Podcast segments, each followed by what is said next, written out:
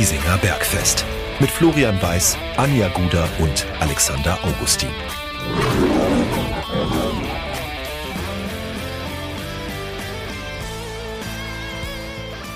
Servus und herzlich willkommen Giesinger Bergfest, Folge 115. Es ist spät am Abend, Dienstagabend, 22.10 Uhr. Mir fallen fast schon die Augen zu. Bei Flo sieht es noch ein bisschen wacher aus. Das mag auch daran liegen, dass er frisch zurück ist von einem ja, mittelgroßen Volksfest in München. Äh, Flo, wie viel Maß waren es? Äh, es war eine normale und eine bleifreie. Naja, gut. Weil wir hatten ja hier noch, einen, wir hatten ja hier einen Termin, deswegen dachte ich mir, komm, es macht schon Sinn, ähm, dass man da sich noch normal unterhalten kann. Es war aber keine Frustmaß nach Samstag. Mm, da hätte diese eine Male nicht ausgereicht, glaube ich. Wahrscheinlich. Dann würden wir jetzt nicht mehr hier sitzen. Oder vielleicht schon, aber ich würde vielleicht einen Monolog führen. Das könnte sein. Äh, Flo, du warst in offizieller Funktion unterwegs auf der Wiesen, ähm, wie auch die Löwen. Und zufälligerweise warst du auf dem Löwen-Wiesentermin. Äh, Dienstagabend auf der, in welchem Zelt war es, Flo? Ich bin auf dem Oktoberfest nicht so bewandert es ist natürlich das Hackerfest-Zelt. Äh, Hackabschau seit Ewigkeiten mittlerweile Sponsor des TSV. Der Himmel der Bayern. Der Himmel der Bayern. Ähm, wenn mich jetzt nicht alles täuscht, bitte verteufelt mich nicht, aber das müsste seit der Saison 2004, 2005 sein, dass Hackabschau mit dabei ist. Also wirklich, das gehört einfach zum Inventar mittlerweile und auch wenn die Laune natürlich so ein bisschen, nennen wir es mal, hm, angespannt ist. Das ist einfach ein Fixpunkt. Der erste Wiesendienstag ist der Löwendienstag auf der Wiesen. Wenn man so die sportliche Entwicklung seit 2004, 2005 anschaut, absolute Erfolgsgeschichte. vielleicht liegt es daran, vielleicht sollte man mal über ein anderes Zelt nachdenken auf dem Oktoberfest. Oh, ich mache ich mach mal jetzt das große Fass auf. Ja, äh. Ist mir nur spontan so gekommen gerade. Flo, du warst da auf der Wiesen, du warst mit den Löwen auf der Wiesen, hast dich ähm, ein bisschen ausgetauscht, auch mit einigen Löwen. Und äh, ich glaube, first things first, Flo, äh, wir, wir haben es immer transparent gemacht äh, in jeder Folge, wenn sich bei uns persönlich irgendwas tut, wenn es irgendwas Neues gibt, ähm, was ja ein bisschen auf Sicht auch äh, Auswirkungen hat, zumindest aufs persönliche Leben. Und Flo, da gibt es Neuigkeiten. Genau so ist es. Ähm, uns ist Transparenz sehr, sehr wichtig. Der eine oder andere hat es wahrscheinlich mitbekommen. Bei mir hat sich ein bisschen was getan. Ich war die letzten zwei Monate in Elternzeit. Äh, was neu ist, dass ich in meinen alten Job nicht zurückgegangen bin, sondern eine neue Stelle angefangen habe am ja, gestrigen Montag. Ähm, ich bin, äh, ja, so ein bisschen ist es für mich das Comeback im Münchner Sportjournalismus-Kosmos, um es äh, mal in unseren Worten zu sagen. Ähm, ich bin zur Abendzeitung gewechselt. Ich bin äh, seit gestern stellvertretender Sportchef der Abendzeitung. Ähm, das heißt, ich habe auch im Alltag jetzt wieder deutlich mehr im oder hauptberuflich mehr mit, mit 60, aber natürlich dem gesamten Münchner Sport zu tun. Ihr werdet euch jetzt vielleicht fragen, hat das Auswirkungen hier auf diesen Stammtisch? Hat es nicht. Also das läuft hier ganz normal weiter. Wir reden miteinander, wir sind da offen, wir sind da ehrlich, wir sind da auch mal emotional. Ähm, und nur weil der Alex heute die Moderatorenrolle übernimmt, das liegt heute eigentlich nur daran, dass eben heute dieser Abendtermin war und der Alex sich ein bisschen besser vorbereiten konnte. Wir werden durchaus regelmäßig auch mal die, die Rollen switchen, aber es bleibt dabei. Normalerweise mache ich hier die Moderatorenrolle. Ähm, Anja ist normalerweise auch da. Das ist an, am Dienstagabend immer so ein bisschen schwierig. Deswegen sind wir jetzt im Duo. Vielleicht setzt sich Anja noch zum Stammtisch dazu. Ihr merkt schon, grundsätzlich bleibt es so, wie es ist. Aber uns ist halt sehr, sehr wichtig, dass wir sagen, wenn sich hier an diesem Stammtisch was tut, auch vom Hintergrund her, dann wollen wir es transparent machen. Und das haben wir hiermit getan. Wir sind taktisch flexibel, können mehrere Positionen auf einmal bespielen. Äh, ist das jetzt die Überleitung? Ist es jetzt die Überleitung zur Löwenmannschaft, die das vielleicht nicht kann? Äh, Flo, 2 zu 1 äh, hat es am Ende mal wieder geheißen am Wochenende, aber nicht aus Löwensicht, sondern aus Sicht des Gegners. Äh, beim FC Ingolstadt ging es mal wieder in die Hose nach 0 zu 1 Führung. Äh, die letzten vier Spiele allesamt verloren. Drei davon nach 1 zu 0 Führung mit 1 zu 2. Äh, da steckt, könnte man jetzt sagen, ein, ein größeres Muster dahinter. Ähm, nach zwei Siegen zum Start jetzt vier Niederlagen in Folge und äh, viele fragen sich, woran hat es gelegen, Flo? Das fragt man sich immer, woran hat es gelegen. Da kannst du dann fragen, woran hat es gelegen. Ähm, ganz ehrlich, ich glaube, derjenige, der es weiß, der äh, kann, gut, kann jetzt viel Geld verdienen. Aber ich glaube, es ist nicht von der Hand zu weisen, dass wir ein gewisses Muster jetzt zu erkennen haben. Und ähm, ich merke auch bei mir, dass, dass, dass die, die Emotionen sich so ein bisschen drehen. Und ich habe auch das Gefühl, dass sich die Emotionen im Löwenkosmos jetzt langsam in eine, ich will jetzt nicht sagen gefährliche Richtung, aber eine sehr, sehr, sehr negative Richtung bewegen. Und das kann man ehrlicherweise niemandem verdenken. Ähm, das, was du dir in den ersten zwei Spielen, wir hatten es angesprochen, eigentlich fast schon zu perfekt aufgebaut hast. Wir haben von Identifikation gesprochen. Wir haben von sich zerreißen gesprochen. Wir haben von Einsatz gesprochen. Ähm, Einsatz bis zur letzten Minute. Und du hast dir dadurch zwei Start- oder zwei Auftaktsiege geholt. Das war genau das, was, was du gebraucht hast. Und dann hast du dieses unsägliche Spiel gegen Lübeck, wo du sagst, puh, das hast du doof weggeschmissen. Dass danach noch drei weitere Liga-Pleiten folgen, hätte ich persönlich erst nicht gedacht das Verheerende ist ja tatsächlich, dass das einfach eins zu eins dasselbe jedes Mal wieder ist. Ich, und wenn dieses Muster nicht wäre, würde ich es vielleicht gar nicht so, so brutal negativ sehen. Aber meine Laune hat sich ziemlich gedreht in der Hinsicht, rein aus der emotionalen Sicht. Und ähm, natürlich wurde Maurizio Jacobacci auch auf der Wiesen danach gefragt, nach der Lage jetzt. Ähm, wie schwerwiegend denn diese vier Niederlagen sind und äh, diese Krise während der Wiesen. Und na, ähm, ich glaube, lass uns mal kurz reinhören, was Maurizio Giacomacci gesagt hat. Ich glaube, dann können wir weiter diskutieren. Die Mannschaft ist sich bewusst der Situation. Ich habe das Spiel von letzten Samstag mit der Mannschaft nur in einem Gespräch analysiert und ihnen viel, viel Mut zugesprochen. Es ist eine Resultatskrise, aber nicht eine Krise. Es ist etwas anderes. Eine Resultatkrise, also. Das lässt sich nicht von der Hand weisen. Wenn du vier Spiele in Folge verloren hast, dann hast du Probleme mit den Resultaten. Die Frage ist, wie kommen diese Resultate zustande? Wenn man jetzt, ich, ich würde auch sagen, wenn du jedes Spiel isoliert voneinander betrachtest, könntest du sagen, naja, gegen Ingolstadt, du fängst dir nach einem individuellen Fehler von Rieder das 1 zu 1 äh, kann, kann mal passieren. Äh, gegen Lübeck Eigentor, äh, gegen, gegen äh, gut Sandhausen war klar, äh, aber Aue, mei, Stellungs Stellungsfehler kurz vor Schluss und so. Man kann, man kann sich irgendwie immer erklären, aber wenn das natürlich in so einer Abfolge passiert, dann steckt ein Muster dahinter, zumal wenn du eben 1 zu 0 führst. Ähm, meine, meine große Frage ist, äh, hat Jakubacci einen Plan B? Ich, ich, finde, ich finde, Jakobacci ist ein guter Plan A-Trainer. Also wir wissen ja, Jakobacci stellt sich vor allem auf den Gegner ein, wenn er sich auf ein Spiel vorbereitet. Das merkt man auch an seinen Aufstellungen. Er hat nicht diese klassische Stammelf definiert, was vielleicht auch Teil des Problems ist, sondern er stellt immer so auf, äh, wie er meint, dass es am besten auf den Gegner passt. Und das passt dann ja oft auch. Also wenn man sich die ersten Halbzeiten so anschaut oder die ersten halben Stunden, wenn man jetzt Lübeck mal so, so ausklammert und Sandhausen natürlich auch, aber gerade gegen Aue und gegen, gegen Ingolstadt waren die Startphasen des Spiels und bis zur Halbzeit wirklich okay, finde ich. Also völlig, völlig im Rahmen, da gibt es nichts zu meckern und du gehst auch äh, verdient in Führung aus meiner Sicht. Dann aber stellt der Gegner um. Ähm, Ingolstadt zum Beispiel hat zur Pause dreimal gewechselt und es war ein anderes Spiel. Und man hatte das Gefühl, plötzlich ist es stehen zwei völlig verschiedene Mannschaften auf dem Feld.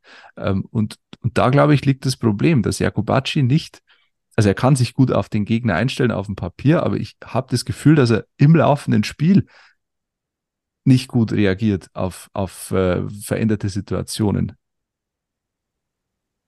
Pflichte ich dir total bei. Ähm, und um die Aussage von Maurizio Jacobacci nochmal aufzugreifen. Natürlich ist es eine Ergebniskrise, aber nicht nur.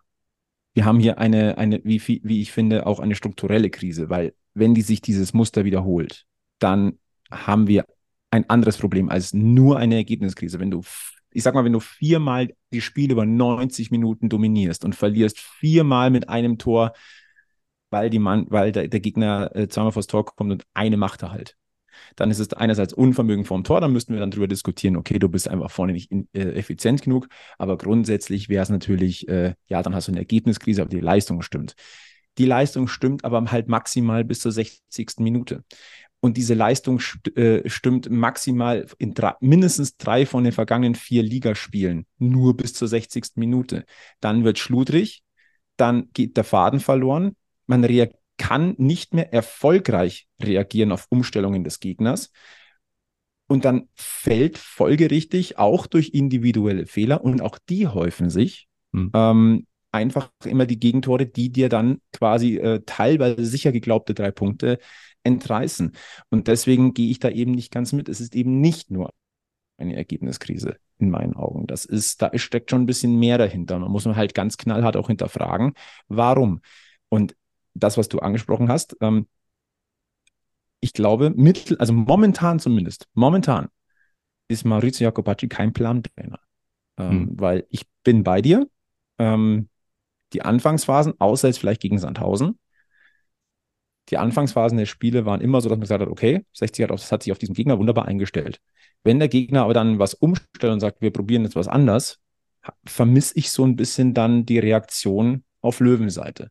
Ja. Und um mal ein bisschen zurückzugucken, beim Spiel gegen Aue hat sich relativ bald in der zweiten Halbzeit so ein bisschen rausgestellt, okay, die linke Seite der Löwen lahmt. Entweder weil, man, weil ein Spieler kaputt ist oder weil die Konzentration nachlässt. Und der FC Erzgebirge ist halt einfach dann konsequent auf die linke Seite gegangen. Und das ist absolut nachvollziehbar, aber ja. da wurde dann nicht drauf reagiert. Und ähm, wie gesagt, sich, durch diese sich wiederholenden Muster stelle ich mir wirklich die Frage, ähm, macht das so, so, gerade Sinn? Die Frage ist auch, das ist vielleicht noch eine, eine größere Grundsatzfrage, muss sich 60 jedes Mal auf den Gegner einstellen oder braucht man nicht ein stabiles System, das sagt, das ist 60 München, so spielen wir und wir zwingen den Gegner auch mal ein Spiel auf? Muss man sich natürlich die Frage stellen, hat 60 in dieser Saison diese Mannschaft, mit der du das machen kannst? Hat 60 in Maurizio Jacobacci einen Trainer, der das genauso machen kann und möchte? Ist das seine Philosophie? Das meine ich jetzt komplett wertfrei. Die Frage muss man sich einfach nur stellen.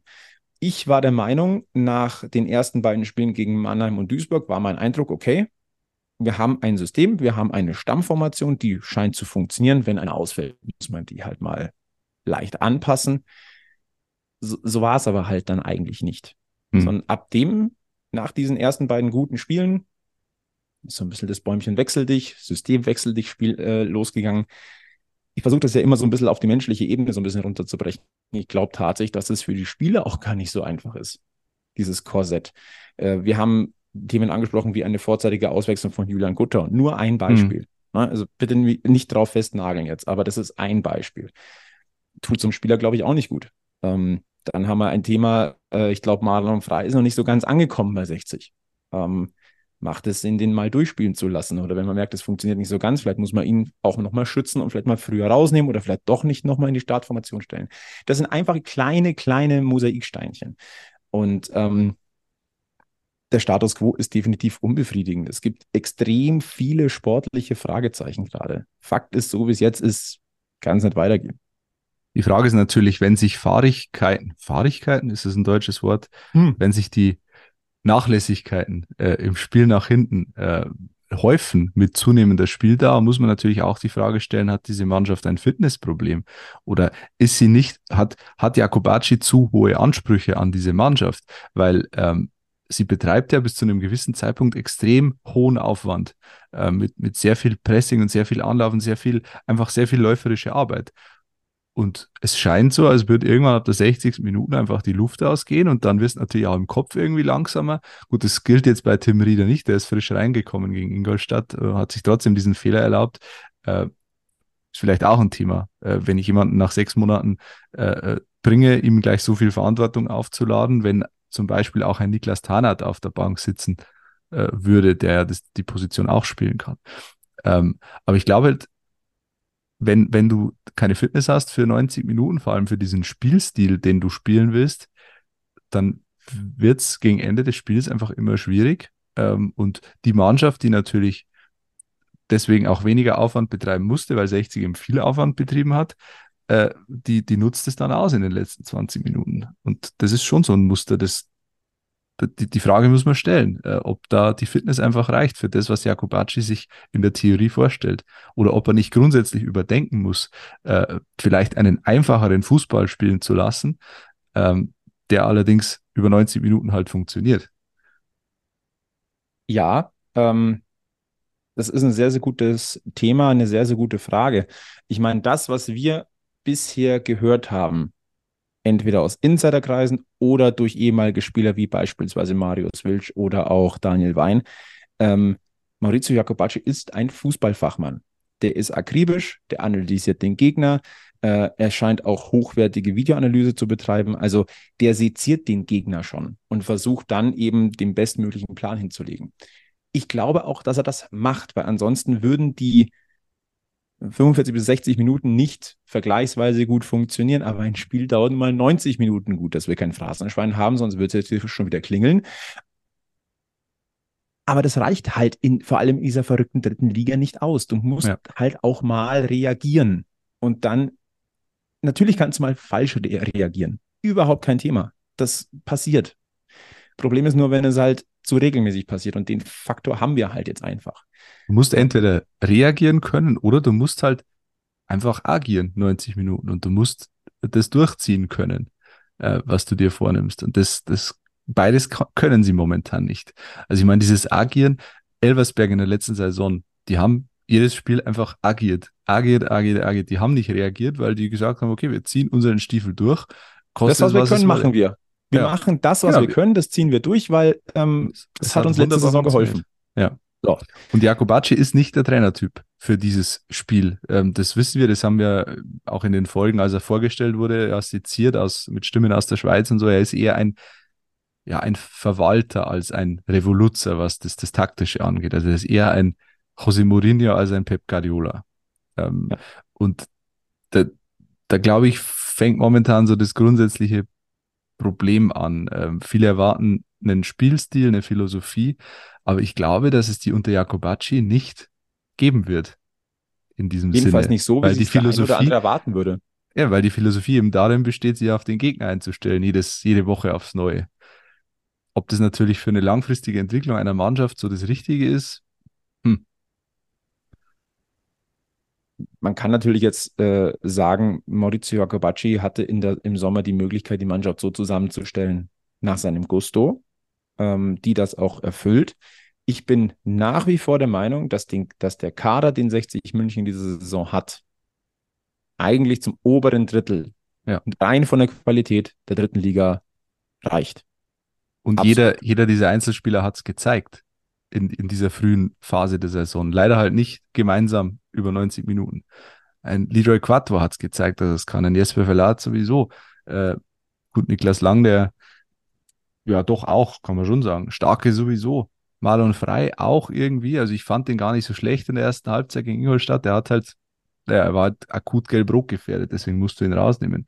Kahn Kurt auch extrem gute Ansätze. Frenetzi brauchen wir nicht drüber reden. Zenulahu bin ich nicht so überzeugt, aber auch Guthaut, Zwarz, auch die da, die von der Bank kommen, Lakenmacher, Bonga eher weniger, Suleimani, finde ich, gegen Mannheim war gar nicht so verkehrt, obwohl er wenig, wenig Torschancen hatte. Moritz Schröter. darf man nicht vergessen. Mani Stark. Also es, es hat jeder auf seine Art und Weise gezeigt, dass er es kann. Ähm, aber du musst es halt als Mannschaft auf den Platz bringen. Und wenn halt immer wieder solche teilweise individuellen, teilweise mannschaftlichen Fehler passieren, wird es halt einfach schwierig. Und dann kannst du noch die ersten 60 Minuten noch so guten Fußball spielen. Wird dir nichts bringen am Ende.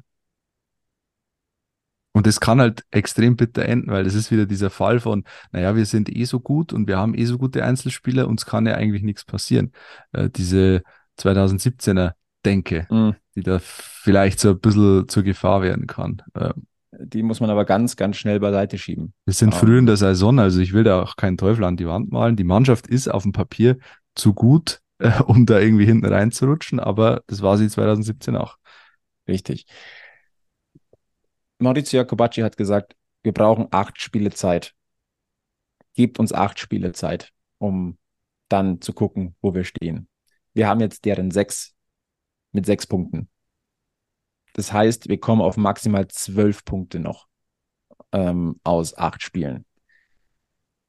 Also extrem positiv ist es nicht. Sagen wir, wenn es zwölf werden, dann ist es okay.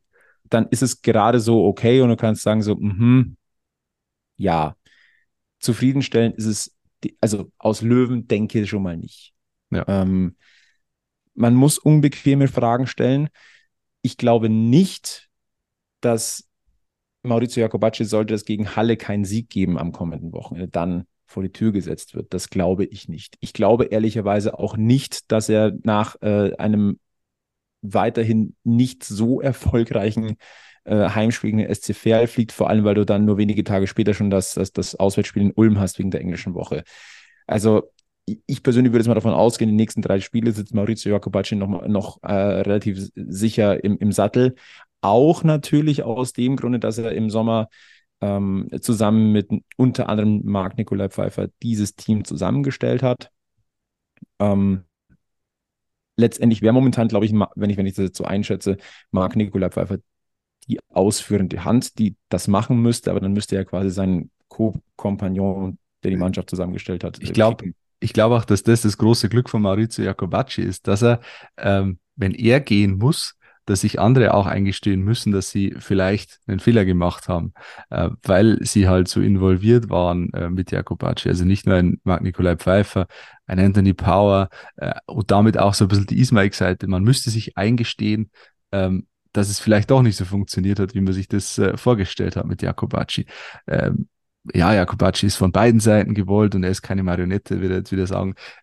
Ist er bestimmt nicht, aber natürlich ist er ein, ein Trainer von Ismaiks Gnaden äh, und das verändert so ein bisschen die Vorzeichen und gibt ihm, glaube ich, ein bisschen länger Zeit. Also andere wären vielleicht zu diesem Zeitpunkt schon geflogen. Ich möchte jetzt Wobei ich es trotzdem zu früh fände. Also ja, ich will ich, jetzt nicht sagen, Jakobacci muss raus. Also ich würde ihm auf jeden Fall diese zwei oder drei Spiele noch Zeit geben, mit der Gefahr, dass es dann zu spät ist. Äh, den Fehler haben wir natürlich auch schon gemacht. Aber wo ist die Alternative jetzt auf die Schnelle? Das ist so ein Punkt. Du musst eine, einen Plan B in der Schublade haben. Ja? Und wir hatten das Thema schon mal, dass der Trainer geschasst wurde und du keinen Plan B in der Schublade hattest. Ne? ja, oder, oder der selbsternannte Plan B einfach gescheitert ist. Richtig. Und ähm, dementsprechend, ich bin auch kein Fan von Schnellschüssen. Der Wind im Löwenkosmos ist mittlerweile sehr, sehr streng gegenüber Maurizio, Maurizio Jacobacci. Und ich kann das nachvollziehen. Ich weiß nur nicht, ob es jetzt schon sinnvoll ist. Ich sehe den Punkt, es kann irgendwann zu spät sein, um eine Saison zu retten. Ich sehe die Fälle schon auch, sie drohen schon davon zu schwimmen in dieser Saison. Ähm, und es tut halt doppelt weh, weil der Start eigentlich vielversprechend war. Hm. Ja, und weil sie halt immer wieder zeigen, dass es eigentlich gehen würde, aber dass es halt über 90 Minuten nicht geht. Richtig. Und ich hoffe für Jakobacci und für uns alle, dass, dass er es schafft, diesen Fußball auch mal 90 Minuten zu implementieren. Die Frage ist natürlich jetzt. Im laufenden ähm, Betrieb schwierig. Was, was kann man machen? Und eine Sache, die wurde am heutigen Dienstag vor dem Wiesentermin gemacht. Und darüber hat Jesper Verlat gesprochen. Und da können wir, glaube ich, auch einmal kurz reinhören. Ja, es ist ja irgendwo dann ein Muster, ne? wenn du in vier Spielen dreimal den gleichen Ausschlag bekommst. Äh, das haben wir, ja, wie, wie, schon gesagt, ich kann mich wiederholen, wir haben es äh, heute Morgen mit der Mannschaft ganz klar angesprochen und äh, war ein gutes Gespräch intern. Und äh, jetzt geht es darum, auch dieses Gespräch, was wir geführt haben, umzusetzen. Nur innerhalb der Mannschaft. Wie gesagt, jetzt geht es darum, dieses Gespräch mitzunehmen und Samstag umzusetzen. Die Mannschaft hat sich also ausgesprochen. Am heutigen Dienstag vor dem Wiesentermin ohne den Trainer. Das war eine interne Aussprache. Natürlich wurde dann äh, nochmal nachgefragt bei Jesper Verlat, ja, wurde es denn laut? Ähm, von wem ging das wirklich aus? Wie lang ging das? Auf diese Details wollte er nicht eingehen. Kann ich auch irgendwie nachvollziehen. Fakt ist, es hat dieses interne, mannschaftsinterne Gespräch gegeben, was ich grundsätzlich erstmal sehr positiv sehe. Weil das zeigt irgendwo, dass diese Mannschaft lebt und dass sie miteinander reden möchte. Aber die Frage ist, worüber hat man sich ausgesprochen? Das, das fände ich jetzt interessant. Also ja. gab es auch zwischenmenschlich Probleme? Den Eindruck hatte ich jetzt eigentlich nicht so als Beobachter von draußen, dass es in der Mannschaft nicht stimmen würde. Den, den Eindruck habe ich jetzt ehrlicherweise auch nicht. Jesper Verlat hat dann noch gesagt, ähm, die Mannschaft steht zum Trainer. Und das sagt er als Kapitän, das sagt er mit klarem Blick in Richtung der anwesenden Journalisten. Ähm, ja. Was bleibt ihm auch anderes übrig? Ehrlicherweise natürlich. Ähm, aber grundsätzlich finde ich wichtig, dass dieses Gespräch stattgefunden hat. Ich finde es persönlich auch gar nicht so verkehrt in dieser Kombination. Du sprichst dich am, Dien am Dienstagvormittag, Dienstagmittag aus. Ich, ohne es jetzt zu wissen, vielleicht polterst, polterst du da auch mal ordentlich. Hm. Und am Abend hast du aber diesen Teamabend auf der Wiesen. Ja, es ist in erster Linie ein Sponsorentermin. Eine gewisse, ich will jetzt nicht sagen Lethargie, aber schon ein bisschen Anspannung. Natürlich keine Ausgelassenheit heute auf der Empore im Hackerzelt. Das ist auch vollkommen klar. Aber ich glaube, es ist schon eine wichtige Abwechslung. Ich glaube auch, dass dieses Timing der Aussprache und diesen Mannschaftsabend danach gar nicht so verkehrt ist. Vielleicht wird das weiß. Oktoberfest ja auch in diesem Jahr ein Wendepunkt in der Saison. Ja. Diesmal halt Also, in die es andere wäre Richtung. ein positiver. Also ähm, wir können es nur hoffen. Äh, Wir können es nur hoffen. Also äh, ich sage mal so, jeder kennt Teambuilding-Maßnahmen. Auch ein gemeinsamer Volksfestbesuch kann eine Teambuilding-Maßnahme sein. Äh, Maurizio Jacobacci hat das Bierverbot so ein bisschen aufgeweicht. Also es hatte geheißen, na, das Bier gibt's nicht. Ähm, nach dem Spiel, nach einem erfolgreichen Spiel, man, hat ein Bier jetzt noch nicht geschadet, aber auf der Wiesen wird es kein Bier geben. Er hat es ein bisschen aufgeweicht, hat gesagt, naja, okay, ähm, der Wiesentermin hat um 18 Uhr begonnen, bis 18.30 Uhr waren die Medienvertreter da. Er hat gemeint, naja, ein Bier bis halb neun, das geht schon. Das ist schon okay. Also sie durften mal nippen. Aber wie gesagt, du bist da auf der Empore, du hast die Stimmung in einem Wiesenzelt, kennen wir alle. Ähm, das lenkt dich mal so ein bisschen ab. Und ähm, hoffen wir mal aus weiß-blauer Sicht, dass das so ein Wendepunkt werden kann. Wiesenatmosphäre, ich glaube, zur Ablenkung ist das auch mal nicht verkehrt. Das hat übrigens auch Moritz Schröter gesagt, da können wir vielleicht auch noch mal kurz reinhören. Ich glaube, man sollte nicht immer das Negative sehen, was den Sport anbetrifft, dass es hier Alkohol gibt, dass vielleicht nicht das Essen das Beste ist. Ähm, am Ende des Tages sollte man auch einfach solche Sachen genießen, weil es auch nicht, und ich habe jetzt auch schon in ein, zwei Vereinen gespielt, die auch mehr oder ein bisschen größer waren. Ähm, es ist nicht selbstverständlich, dass sowas hier stattfindet und ich denke mal unabhängig von der sportlichen Situation ähm, sollte jeder sich selbst äh, am besten kennen und sollte wissen, was im Maße richtig und was nicht richtig ist und dann sollte man das einfach mal genießen, auch mal ein bisschen Spaß haben und ab morgen Vormittag geht es dann wieder los. Das, In das ist Maßen. natürlich richtig. Nicht in in Maßen Maßen. und nicht in Massen. das ist ganz, ganz wichtig. Nein, also ähm, gab es durchaus auch die eine oder andere Stimme, dass man gesagt hat, die sollen nicht auf die Wiesen gehen. Ja, das ist ein Pflichttermin, der gehört dazu. Da ist der Sponsor. Äh, da muss man sich zeigen lassen äh, oder da muss man sich sehen lassen. Ähm, Ja, aber in so einer Situation mal, mal wichtig. ja, und in so einer Situation mal auf andere Gedanken zu kommen, das kann nicht, kann nicht schaden. Ähm, Weil es eben, wenn du so ein Muster erkennst, wie es Jesper Verlat ja auch gesagt hat, es irgendwann zum Kopfproblem wird. Vielleicht ist es schon ein Kopfproblem und äh, da ist es, glaube ich, schon ratsam, auch mal den Kopf dann frei zu bekommen, um vielleicht das Muster ein bisschen äh, zu durchbrechen. Ähm, weil wenn du, wenn du drei Führungen herschenkst, äh, dann setzt sich das logischerweise irgendwie fest. Und deswegen sollen den Abend genießen und dann, wie, Moritz Schütter sagt, geht's morgen früh weiter. Alles gut. Also ich, ich glaube, dass da, dass da alle Spieler so, so vernünftig sind und das als schönen freien Abend begreifen, aber auch nicht mehr. Deswegen. Wa- Was natürlich schon auch dazu gehört, ähm, natürlich war, äh, Pat- äh, Vertreter der, der Hackerbrauerei, da Schrägstrich Paulaner, äh, gab es wieder die, die feierliche Übergabe eines Wiesentrikots mit der Rückennummer 60. Ähm, viele Fotos geschossen, äh, kleiner Smalltalk hier, kleiner Smalltalk da. Also es war schon dieser Spagat zwischen, ja, wir wissen, sportlich ist es nicht super und dann trotzdem so ein bisschen Einheit demonstrieren und äh, es gehört einfach auch ein bisschen gute Miene zum, zum bösen Spiel. Äh, trotzdem, ich bleibe dabei, so ein Abend kann helfen. Vielleicht wird es wie letztes Jahr, nur diesmal quasi umgekehrt äh, der Wendepunkt. Es wäre aus weiß-blau Sicht auf alle Fälle wünschenswert. Eine kleine Beobachtung noch. Ähm, es war auch der Oberbürgermeister Dieter Reiter angekündigt und der kam auch zu dem Zeitpunkt, als die Pressevertreter äh, das Zelt schon verlassen hatten. Ein Schelm, der Böses dabei denkt, wir erinnern uns an letztes Jahr. Ähm, da gab es natürlich viele, viele Nachfragen zur Stadionthematik. Ähm, ich würde jetzt einfach mal vermuten, dass das so heute durchaus auch gewollt war.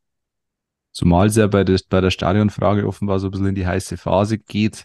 Ähm, die Stadt erwartet sich Antworten bis Jahresende von 60 und 60 wiederum erwartet sich, was wir so gehört haben, auch klare Aussagen von der Stadt bis Ende des Jahres, ähm, um einfach irgendwann Planungssicherheit zu haben. Also ich glaube, da ist Mitte September Vorsicht geboten, was öffentliche Aussagen angeht und deswegen war das wahrscheinlich so getimt und ist auch völlig okay aus meiner Sicht so eine gewisse Taktiererei gehört doch auch da ein bisschen dazu. Ja. Also da, da, sind wir beide, Alex, auch schon lange genug dabei.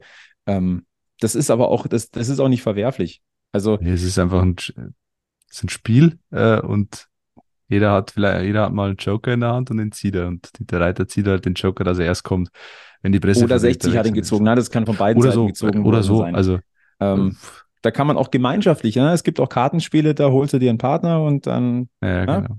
Ja, es ist, äh, ist ein gutes Recht, das so zu machen. Also.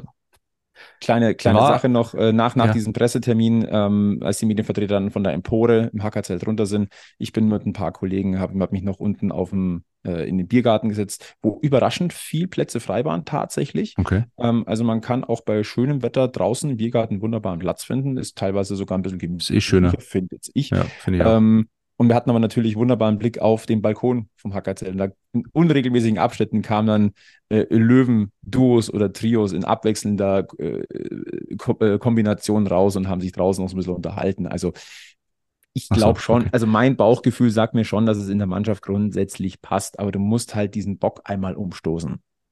Den und, Maibock. Äh, ja, ich hoffe, das ist ja schön, dass sie nur zum Reden auf den Balkon gegangen sind. Äh, das ist ja auch schon mal ganz gut. Also, ja, Maskrüge darfst du nicht mit rausnehmen. Wenn sich da jemand über die Balustrade gebeugt hätte, um sich äh, ja, wieder Luft zu verschaffen für die nächste Maßbier, dann wäre es bedenklich gewesen. Aber so, alles ja. gut. War, war Giovanni Jemmer mit dabei auf der Wiesen? Äh, nein, war Müssen nicht. wir den jetzt wieder auspacken nach vier Niederlagen in Folge? Hilft jetzt Hier nur noch Giovanni Löwen. Ei, ei, ei. ähm, Du meinst, äh, Jemmer gegen den Jammer hatten wir diesen mhm. Titel nicht schon mal. Hm. Ich stelle mir gerade Giovanni Jemmer äh, in, in der Löwentracht vor. Der sprengt jede Lederhosen. Naja. Muss da ein bisschen was auf den Rippen haben, um eine Lederhosen gut auszufüllen und, und stramme Wadel und so. Also das. Äh das ist richtig. Also ich sag mal, äh, soweit wir das wissen oder soweit, soweit wir das ja auch gehört haben oder, oder es zu vernehmen war, es gibt schon die Option von Maurizio Jacobacci, dass man Giovanni Jemmer mal zum Motivationszwecken wieder dazu holt. Äh, ich gehe fest davon aus, dass es, dass es eine Kombination aus Kopf und, ich sage mal in Anführungszeichen, Fußproblem ist. Mhm. Ähm, das Fußproblem, das muss Maurizio Jacobacci in den, in den Griff bekommen. Aber das Kopfproblem, das kann ein Giovanni Jemmer schon machen oder ein anderer Psychologe. Ich meine, wir haben an diesem, Daniel Wein hat sie gesagt, also hm. Psychologie mhm. ist saumäßig wichtig. Ja. Und ähm, man kann mir nicht erzählen, dass wenn du von den letzten drei, äh, vier Spielen vier verlierst und drei davon 1 zu 2 nach einer 1 zu 0 Führung, dann kann mir keiner erzählen, dass da kein mentales Problem da ist. Das ja. kann mir keiner erzählen. Wirklich absolut, nicht. absolut. Flo, sollen wir das Kapitel Oktoberfest vorerst mal abschließen? Zumindest für uns äh, im Podcast. Ja, in, in, in Sachen, also, also für mich wird es persönlich noch nicht abgeschlossen sein. Also äh, ein oder zweimal werde ich schon, schon nochmal draus, äh, rausspazieren. Äh, der Löwe gehe ich mal davon aus, tendenziell eher nicht mehr. Ähm, also für 60 ist das Thema Wiesen, ich sag mal zu 99,5 Prozent äh, erstmal gegessen. Ähm, die nächste Aufgabe heißt Halle und dann heißt die nächste Aufgabe SC Verl. Mhm. Äh, für beide Spiele gilt im Übrigen Verlieren verboten. Blödes Wortspiel, aber das ist halt jetzt einfach so. Jakobacci hat ja einen zweiten Wiesenbesuch in Aussicht gestellt, wenn es wenn's, äh, gut läuft sportlich. Das kann man wahrscheinlich jetzt schon abhaken, dass das was wird. Also wenn, wenn Jakobacci entlassen wird nach dem Halle-Spiel, dann nicht auf dem Oktoberfest. also sollte, sollten, ja, das ist richtig. Ich sage mal so, 60 müsste jetzt die nächsten beiden Spiele gewinnen und dann haben wir ja quasi die verlängerte Wiesen äh, bis äh, zum Tag der deutschen Einheit, bis zum Dienstag. Also rein theoretisch könntest du dann danach noch einen Termin machen oder, oder einen privaten Ausflug da. Aber ah. ich, ich sag mal nur bei, nur bei sechs Punkten. Also, dass ihm der Präsident zuprostet und sagt, Prost Mario, du bist entlassen, das wird ihm nicht passieren. Das wird Nein. Bernd Patzke exklusiv haben, wahrscheinlich, äh, auf, auf alle Ewigkeit. Na, bei 60 ist Ewigkeit manchmal nur so ein paar Jahre, gell? Ähm, ich würde an der Grünwalder Straße wenig ausschließen. Aber nee, dazu glaube ich, wird es nicht kommen. Dazu ist die, ist die Struktur im Löwenkosmos mittlerweile auch eine andere. Das stimmt allerdings. Wo wir gerade bei großen Ex-Löwen sind, äh, ich würde sagen, wir lösen mal kurz den letzten Alex Olster auf. Ähm, der hat vielleicht bei, bei manchen Kopfzerbrechen äh, verursacht, wie bei manchen Löwenspieler die letzten Wochen und Tage. Es gab drei Hinweise und gesucht war ein ehemaliger Löwe. Ihr kennt das Spiel. Die drei Hinweise waren, er hatte drei Stationen in Deutschland, aber einzig mit 60 spielte er in der Bundesliga. Er hat sechs nationale Meistertitel in seiner Vita stehen, äh, fünf davon in seinem Heimatland und äh, einen in Zypern, was äh, die Auswahl, glaube ich, schon ziemlich eingeengt hat für viele. Das war möglicherweise der entscheidende Hinweis. Und der dritte Hinweis war, er arbeitete nach seiner Karriere bei einer Autovermietung am Flughafen. Durch diese oder auf diese Info bin ich nur durch Zufall irgendwie gestoßen, als ich seinen Namen gegoogelt habe. Äh, fangen wir von hinten mal an. Er arbeitete in Prag am Flughafen bei einer Autovermietung. Das hat er mal gesagt. Äh, und da kommen wir zum ersten Hinweis bei einem Interview mit seinem Ex-Verein Dynamo Dresden. Ähm, das war eine von drei Stationen in Deutschland. Die dritte Station neben 60 und Dresden war Kräuter Fürth. Ähm, Dresden und Fürth beide in der zweiten Liga. Und nationale Meistertitel, fünf mit Sparta Prag und einen mit Apol Nicosia. Es war Tomasz Wotava, der Tscheche, der bei den Löwen gespielt hat von 1999 bis 2003, hat da ja, ein paar gute Spiele abgeliefert, äh, 49 Spiele insgesamt gemacht und ist dann eben weitergezogen nach Fürth und nee, zuerst nach, nach Nicosia und dann nach Fürth und dann zu Dresden und dort hat er seine Karriere dann beendet. Es gab kleiner, wie immer was. Kleiner Funfact ja. noch, ähm, weil ich nochmal nebenbei jetzt mal geguckt habe. Äh, er hat im März 2010 am Prag-Halbmarathon teilgenommen, zusammen mit seinen ehemaligen Mitspielern und die kennt man, Pavel Nedved und Vratislav Lokwenz. Ja. Ja, spannende Personalie, finde ich. Aber man hat, also ich habe nichts gefunden, was so die letzten Jahre angeht zu seiner Vita. Der ist äh, ja, in der Versenkung verschwunden. Klassisch. Es gab was zu gewinnen. Es gab entweder zwei Krüge oder einen Hoodie zu gewinnen. Ähm, ihr kennt das mittlerweile. Wir haben das ja seit Wochen, äh, diese Verlosungswochen. Krüge sind noch einige da. Hoodies gibt es nur noch in Größe L. Da sind noch zwei Stück da. Ich habe heute wieder ein paar Sendungen fertig gemacht für die letzten Gewinner. Ähm, deswegen, ja, wer einen Hoodie will, muss jetzt dann schnell sein. Gewonnen hat eine Frau, ähm, die hat uns äh, geschrieben, ich glaube über Instagram, weiß ich, habe ich mir gerade nicht notiert, ich glaube es war Instagram, Franzi Schwarz. Franzi, du hast gewonnen, herzlichen Glückwunsch. Melde dich bitte über den Kontaktweg, äh, den du gewählt hast, äh, mit, ja, ob du Krüge willst oder einen Hoodie mit deiner Adresse und alles, was du uns sonst noch zu sagen hast. Feuerfrei. Das nächste Rätsel folgt auf dem Fuß. Wieder drei Hinweise, ein Ex-Löwe gesucht. Erster Hinweis. Er spielt im hohen Fußballalter immer noch international. Er war bei 60 mäßig torgefährlich, 57 Spiele, drei Tore. Bei seinem aktuellen Club allerdings 222 Spiele, 95 Tore und 85 Vorlagen. Also das kann sich durchaus sehen lassen. Und er kickte schon in Saudi-Arabien, bevor es cool wurde. Also ob es cool in Anführungszeichen. Ich wollte gerade sagen, ist das wirklich so cool? Ja, angesagt oder beliebt oder im Fuß, in Fußballerkreisen beliebt, sagen wir mal so. Mhm. Einsendeschluss ist äh, der kommende Montag. Flo, du bist der wandelnde Kalender. Ich glaube, es ist der 25. September. Absolut. 18 Uhr. Ähm, und alle Kommunikationswege stehen euch wieder zur Verfügung. Instagram, Facebook, Twitter, äh, giesinger-bergfest at gmx.de per Mail ähm, übers Bergfest Phone. Da findet ihr die Nummer über unsere sozialen Kanäle. Und ja, dann freuen wir uns über massig Einsendungen mit vollem Namen bitte, damit wir gleich wie bei Franzi sauber auflösen können. Und dann wünschen wir viel Erfolg. Viel Glück. Flo, äh, gibt es irgendwas, was das Tagesgeschäft angeht, was wir noch besprechen müssten. Mein Zettel ist mittlerweile leer. Sagen wir so, beim Löwen gibt es dauernd Details über Details und ja. interner zu besprechen. Ähm, ich Dinge, die wir mit Substanz besprechen können, sagen wir es mal so. ich glaube, es, es macht schon Sinn, ähm, einen kurzen Blick auf die dritte Liga insgesamt zu werfen.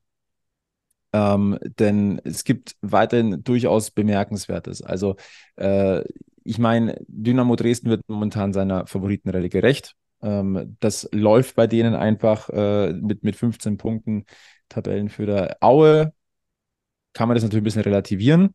Ne? Heimniederlage gegen die Mannschaft, die jetzt auf Platz 2 steht.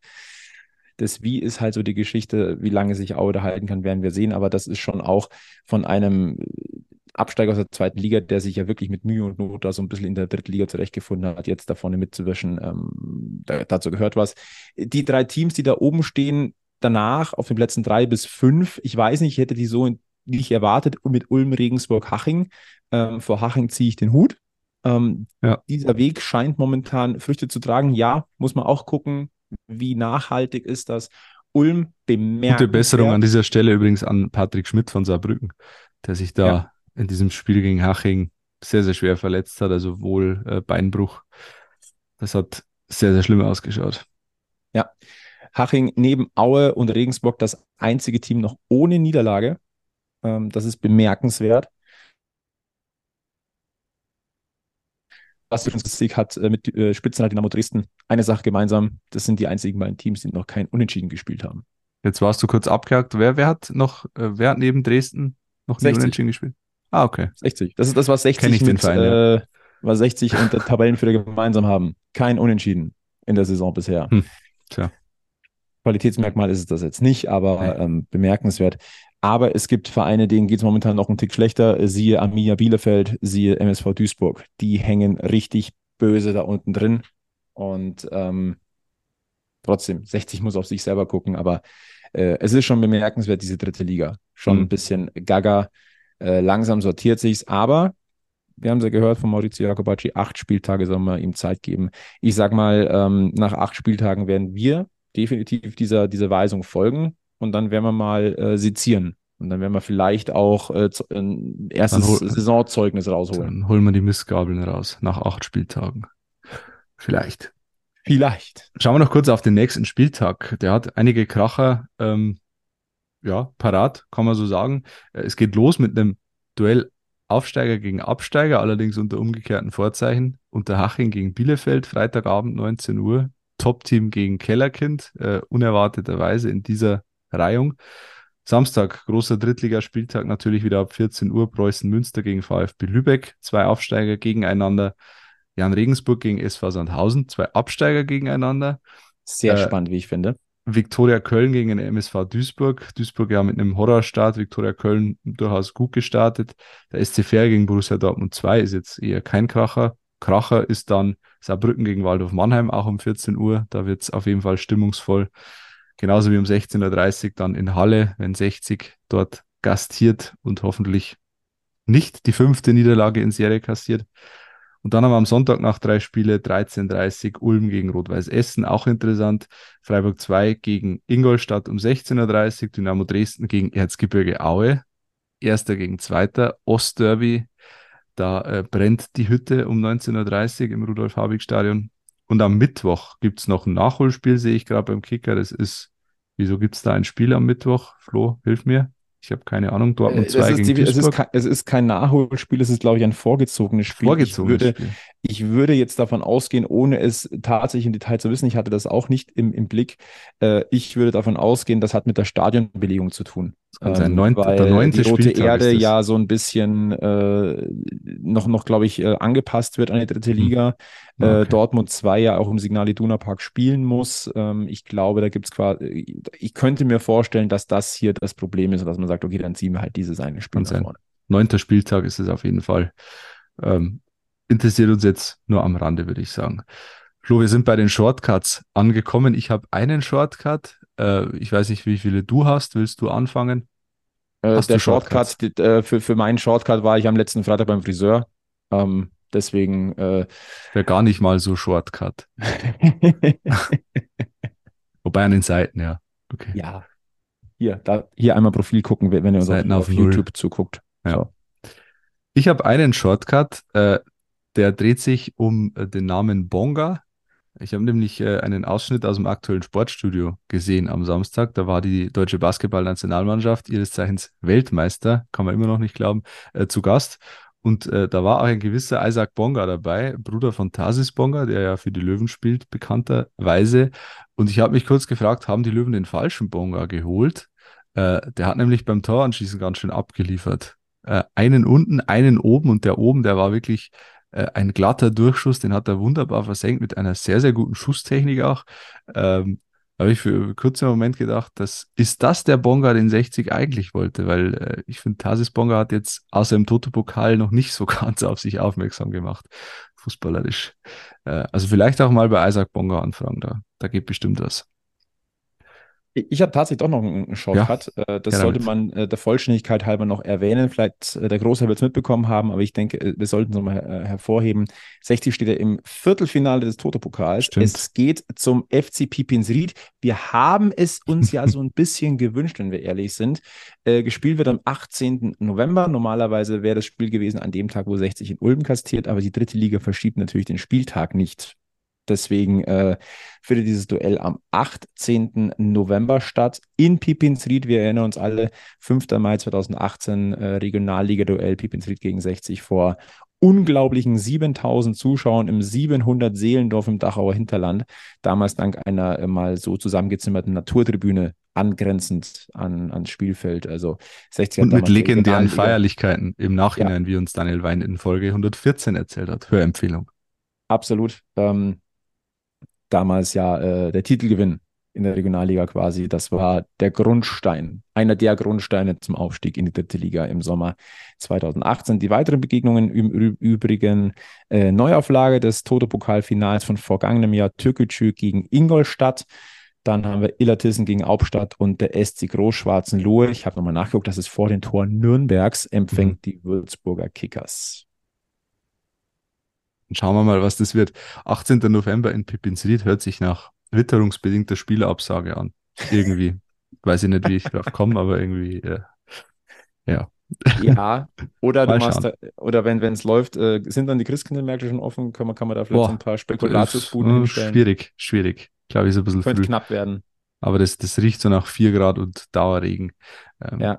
Aber mal schauen, ist nur ein bisschen hin. Wir genießen die letzten Sommertage, die Frühherbsttage. Ähm, wir hoffen auch, dass bei 60 vielleicht dann ein goldener Oktober anfängt, spätestens äh, und der September ausklingt mit einem Sieg gegen Halle am kommenden Wochenende.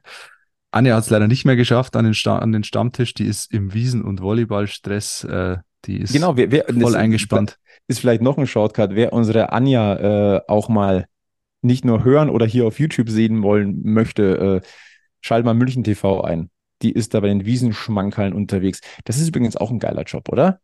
Ja, äh, ich glaube, es, es geht schlechter. 18 Tage Wiesen und probierst dich einfach mal durch die äh, kulinarischen äh, Köstlichkeiten äh, des Münchner Oktoberfests durch. Ist jetzt nicht so schlecht. Ich bin ein bisschen neidisch. Ist nicht der ja, schlechteste wobei, Job, ja. Wobei, wenn ich mir vorstelle, 18 Tage hintereinander, hm, ja, die Folgen können interessant sein. Es verliert seinen Reiz wahrscheinlich nach vier, fünf, sechs, sieben Tagen irgendwann. Könnte ich mir ja. vorstellen. Aber Anja ist begeisterungsfähig seit Jahren. Also äh, ich glaube, die Anja wird so schnell nicht langweilig und das und merkt man auch an den Beiträgen, die beim TV erscheinen. So ist es. Flo, äh, wir machen Schluss. Es ist fast 23 Uhr am Dienstagabend. Das heißt, wir, wenn ihr uns Mitternacht hört, Mittwoch 0 Uhr, dann hört ihr uns quasi live kann man fast so sagen, äh, mit, mit kurzer, Zeit, leicht kurzer Zeitverzögerung, aber fast live. Wir versuchen es möglich zu machen. Ich gebe mein Bestes und ich bin optimistisch, dass es klappt. Ich bin auch optimistisch, dass es klappt mit Folge 116 nächste Woche. Gleiche, gleicher Ort, gleiche Zeit. Dann wieder mit Flo und mit Anja hoffentlich. Vielleicht mit einem Gast. Müssen wir noch abklären. Könnte passieren. Bis dahin äh, ja, wünschen wir uns drei Punkte am Wochenende, dass wir alle gesund bleiben und äh, bis zur nächsten Woche. Und eins nicht vergessen, ganz wichtig: Löwenslang weiß-blau bleiben. Bis zum nächsten Mal beim Giesinger Bergfest. Ciao. Servus.